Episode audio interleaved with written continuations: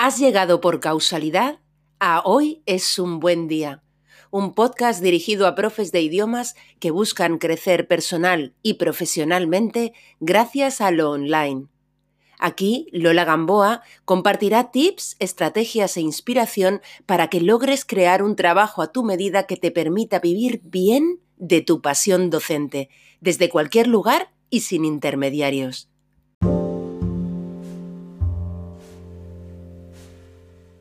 ¿Te sientes un bicho raro cuando todo el mundo habla de seguir tu pasión o de encontrar tu propósito de vida y crees que eres la única o el único que no tienes claro qué has venido a hacer a este mundo? En otro orden de cosas completamente diferente, ¿te sientes superada por ciertas emociones o situaciones negativas y te gustaría saber gestionarlas mejor? Bien, pues hoy es un buen día para presentarte a nuestra amiga La Curiosidad. Soy Lola Gamboa y te doy la bienvenida a Hoy es un buen día, un podcast dirigido a profes de idiomas que buscan crecer personal y profesionalmente gracias a lo online desde la simplicidad y con conciencia. Antes de nada, quiero, advertirte que es posible que mis perros hagan alguna aparición estelar de las suyas en el podcast de hoy. Estamos en nuestra casa de campo pasando la reclusión por coronavirus y es curioso porque ellos aquí están mucho más activados que en la ciudad. Se ve que están acostumbrados ya a los sonidos y a los ruidos urbanos y aquí, sin embargo, le ladran a una mosca. Así que, en fin, vamos a ver qué ocurre.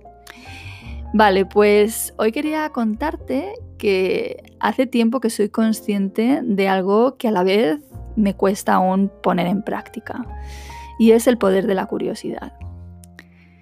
Me doy cuenta de que si soy capaz de mirar a las cosas, a la vida, con curiosidad, todo va mucho mejor. Por ejemplo, cuando alguien dice algo que no me gusta, o con lo que estoy completamente en desacuerdo. En lugar de saltar inmediatamente e intentar rebatirle o entrar en directa confrontación, que suele ser mi modus operandi, si soy capaz de pararme y decirme, joder, qué curioso, ¿no? Siento que todo cambia. No me irrito, escucho, u observo y aprendo. O, por ejemplo, si mi pareja tiene una visión de la vida o de ciertas cosas diferente a la mía en ciertos aspectos, siento que crezco mucho más cuando soy capaz de no enzarzarme con él en una discusión para intentar convencerle de que mi manera es la correcta y en su lugar miro con los ojos de la curiosidad cómo podemos ser tan distintos y tratar de averiguar qué sabe él que yo no sé para pensar de forma tan diferente o cuando me siento embargada por una emoción negativa o me resisto como una jabata a algo malo que la vida me pone por delante, y digo malo entre comillas, y creo que precisamente estamos en un contexto actualmente muy adecuado para entender esto. Bueno, pues siento de nuevo que todo se diluye positivamente cuando me observo con curiosidad, cuando no me dejo llevar por esa emoción concreta, sino que me digo, ostras, qué curioso lo que está pasando, ¿no? O qué curioso como tal, tal cosa o tal otra cosa me hace sentir. Este es el secreto detrás de la meditación en realidad. Observar nuestros pensamientos y tomar distancia de ellos no creernos todo lo que nuestra mente piensa, ¿no? Como te digo, hace tiempo que me di cuenta de esto, del poder de la curiosidad, el poder que tiene de hacerlo todo mucho más interesante, de que cada emoción y cada situación cuente, en definitiva de recibir la vida de otra manera y sin tanta resistencia. Otra cosa diferente es que logre implementarlo. Esto ya es más difícil. 45 años de identificación con mis pensamientos no se superan en, pocos días. Estoy en ello y creo que, aunque es un patrón difícil de superar, eh, no es imposible y cada vez que lo consiga será un paso adelante. De la curiosidad habla también Liz Gilbert en ese maravilloso libro que ya te he recomendado en otro episodio del podcast, que se llama Big Magic o Libera tu magia en español. Y es que me encanta la tesis que ella plantea.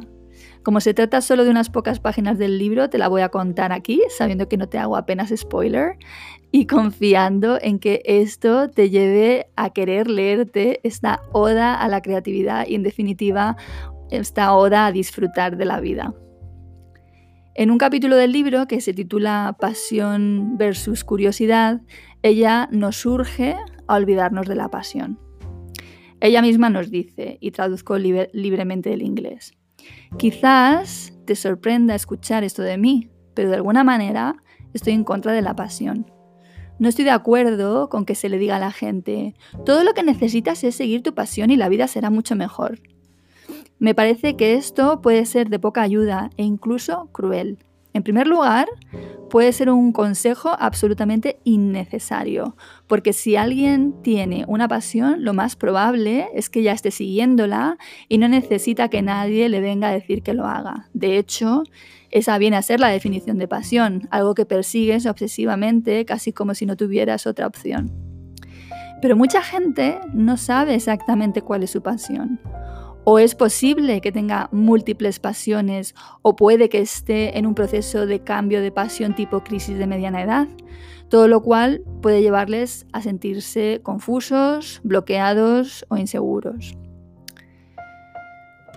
La verdad que entiendo perfectamente lo que Liz Gilbert quiere decir aquí. Se insiste tanto y yo creo que yo misma eh, peco de esto, en hablar de tu pasión o más recientemente en hablar de tu propósito de vida, que es fácil sentirse inadecuado o inadecuada, perdida o perdido o un bicho raro. Liz nos propone hacerle la peseta, es decir, enseñarle tu middle finger a todo aquel que nos venga a decir que sigamos nuestra pasión cuando nos encontremos con que no sabemos cuál es. Lo compara con decirle a alguien que para perder peso lo que hay que hacer es estar delgada. Vaya, que mm, no ayuda. Ella plantea que la curiosidad es el secreto que la curiosidad es la verdad y la manera de vivir una vida creativa, que es el alfa y el omega, el principio y el fin. Y lo mejor es que es accesible para todos. La pasión puede parecer intimidante y fuera de nuestro alcance, como si fuera algo solo accesible para unos cuantos elegidos o iluminados. Pero la curiosidad, la curiosidad es más tranquila, es más suave, más acogedora, y más democrática. La curiosidad no te pide tanto como la pasión. De hecho, solo te plantea una pregunta. ¿Hay algo que despierte tu interés? Aunque sea un poquito. Da igual lo mundano o insignificante que sea. Y la respuesta no requiere que pongas tu vida patas abajo, dejes tu trabajo o te vayas a dar la vuelta al mundo. Solo te pide captar tu atención un momento y en el momento en el que lo hace te lleva a acercarte un poquito más. Será una pista. Ella nos invita a seguir esa pista, a, confiar en ella, a ver a dónde te lleva a continuación. Hurgar en tu curiosidad te puede llevar a sitios inesperados. Y estoy pensando que es justo lo que a mí me está pasando eh, con la restauración. Empezó como una simple curiosidad y ahora mm, no puedo esperar a que sea jueves para seguir descubriendo el mueble que se esconde debajo del mueble que ya tenía en casa.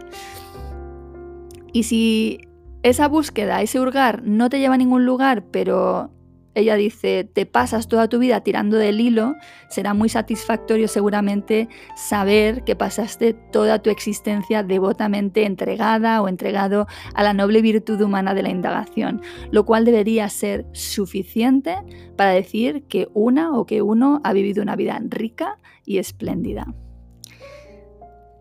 La verdad que, me fascina esta tesis y estoy profundamente convencida de su verdad. No tener una pasión definida hace que muchas personas se sientan menos. Y los que es posible que sientan una pasión más claramente, no se sienten necesariamente súper inspirados o motivados cada día, 24 horas, 7 días a la semana. Liz cuenta una anécdota que también me ha gustado mucho y que quiero compartir aquí contigo. Y es que parece ser que cuando Einstein no conseguía resolver un problema matemático, eh, lo que hacía era tocar el violín. Él denominaba a esto combinatory play. el acto de abrir un canal mental gracias a la incursión en otro. En fin, que como ves, la curiosidad, mm, oye, mola, mola mucho. Es una súper herramienta, una súper estrategia vital. Ojalá se enseñara o, o se potenciara más desde niños, pero nunca es tarde para darle su lugar. Así que Aquí lo dejo por hoy, recordándote que hemos hablado de cómo la curiosidad puede ser una herramienta que te empuje a crecer, al ayudarte a aprender de la realidad en lugar de convertirte en su víctima y a generar el espacio para llevar una vida más plena, creativa y gratificante. Así que me despido ya de ti, no sin antes desearte que te cuides muchísimo y que tengas un gran, gran día.